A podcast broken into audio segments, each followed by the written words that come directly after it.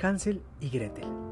Había una vez un leñador y su esposa que vivían en el bosque, en una humilde cabaña, con sus dos hijos, Hansel y Gretel. Trabajaban mucho para darles de comer, pero nunca ganaban lo suficiente. Un día, viendo que ya no eran capaces de alimentarlos y que los niños pasaban mucha hambre, el matrimonio se sentó en la mesa y amargadamente tuvo que tomar una decisión. No hay nada más que hacer. Los dejaremos en el bosque con la esperanza de que alguien de buen corazón y mejor situación que nosotros pueda hacerse cargo de ellos, dijo la madre. Los niños, que no pueden dormir por el hambre, oyeron toda la conversación y comenzaron a llorar al saber el final que les esperaba.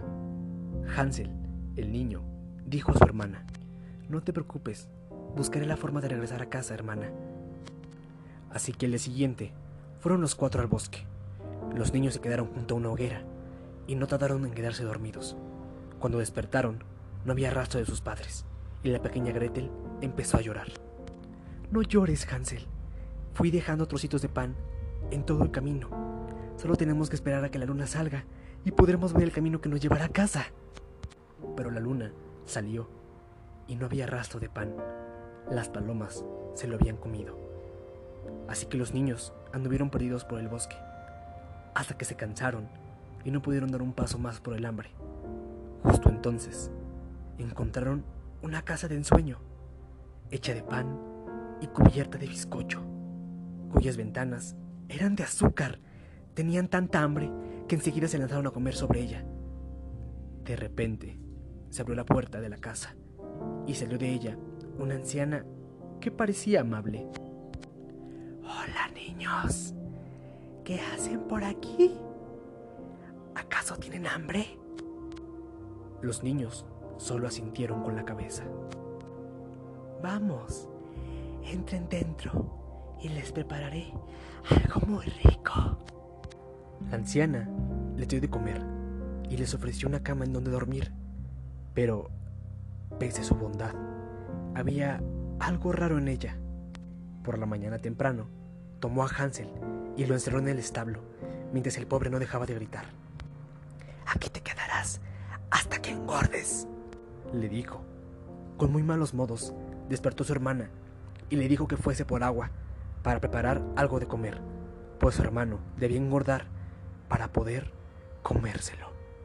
La pequeña Gretel se dio cuenta entonces de que no era una anciana, sino una malvada bruja.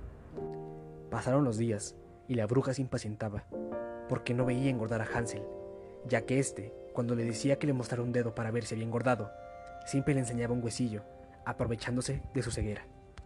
De modo que un día la bruja se cansó y decidió no esperar más. Gretel, prepara el horno, que vas a empezar a amasar pan. Ordenó la niña. Gretel se imaginó algo terrible y supo que en cuanto se despistara la bruja, la arrojaría dentro del horno. Eh, no sé cómo se hace, dijo la niña. Niña tonta, hazte a un lado. Pero cuando la bruja metió la cabeza dentro del horno, la pequeña le dio un buen empujón y cerró la puerta con candado. Acto seguido, corrió hasta el establo para liberar a su hermano.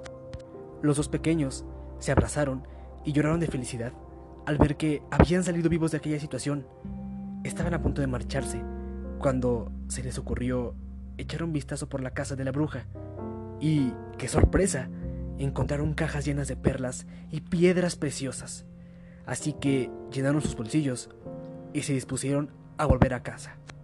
En el camino a casa, vieron que había un río, en el cual no había nada para poder cruzarlo. Sin embargo, por ahí pasó un pequeño pato y les ayudó amablemente a cruzar el río. Cuando cruzaron el río, vieron la casa de sus padres.